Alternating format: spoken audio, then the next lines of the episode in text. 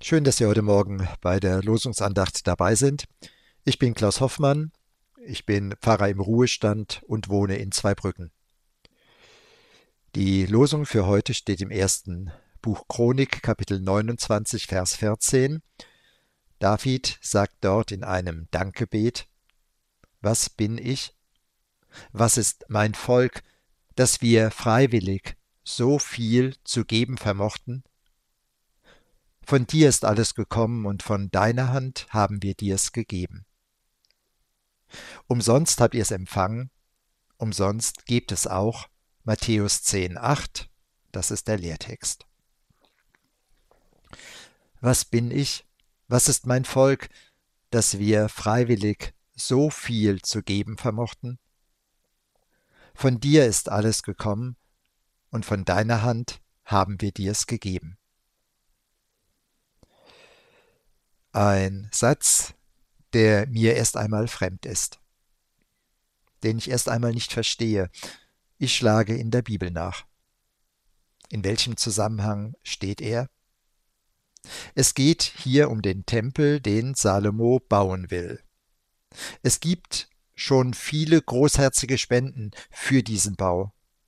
Und König David ist tief bewegt von der großen Menge der Gaben der Opferbereitschaft in seinem Volk. Auch er hat viel gegeben. In seinem Dankgebet spricht er den Satz unserer Tageslosung. Was bin ich? Was ist mein Volk, dass wir freiwillig so viel zu geben vermochten? Von dir ist alles gekommen, und von deiner Hand haben wir dir es gegeben. Opfer und Spendenbereitschaft. Ich denke an den Brand von Notre Dame in Paris und diese riesige Spendenbereitschaft für den Wiederaufbau. Ich denke an die Flut im Ahrtal und die Spendenmillionen oder auch an die vielen Helfer und Helferinnen, die angepackt haben. Ich denke auch an frühere Generationen, an die Kirchbauten meiner ehemaligen Gemeinden. So viel, was die Menschen damals in den Dörfern gespendet und gearbeitet haben. Jeden Tag geben viele Menschen so viel für andere, freiwillig. David ist von solcher Großherzigkeit bewegt gut, wenn einer wertschätzen kann, welchen Einsatz Menschen bringen. Ich finde Davids Sichtweise mehr als bemerkenswert. David redet nicht mit stolz geschwellter Brust von den großen Gaben des Volkes oder seinen eigenen. David sieht mehr als das. Er sieht weiter, tiefer. Er benennt das. Er sieht nicht nur diese großen Gaben, die sieht er auch, aber er sieht hinter den Gaben auch den Geber. Er sieht dieses Geschenk von Gelingen, Kraft, Gesundheit, Frieden.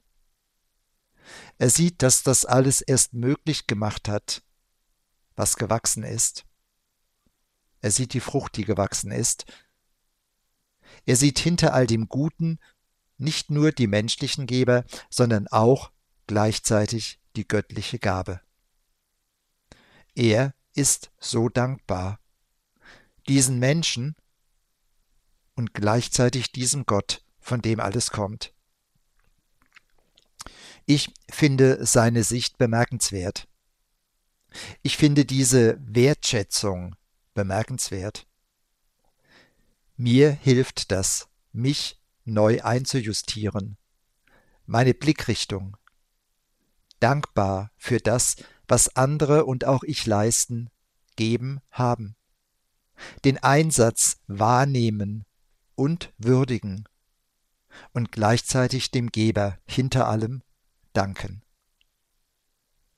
Vielleicht haben Sie heute Gelegenheit, Wertschätzung zu schenken, zu würdigen, was Menschen in ihrem Umfeld leisten oder auch das, was sie selbst leisten, es anzuerkennen, es auszusprechen, und gleichzeitig einen Dank nach oben zu schicken. Fühlen Sie sich umarmt. Ihr Klaus Hoffmann.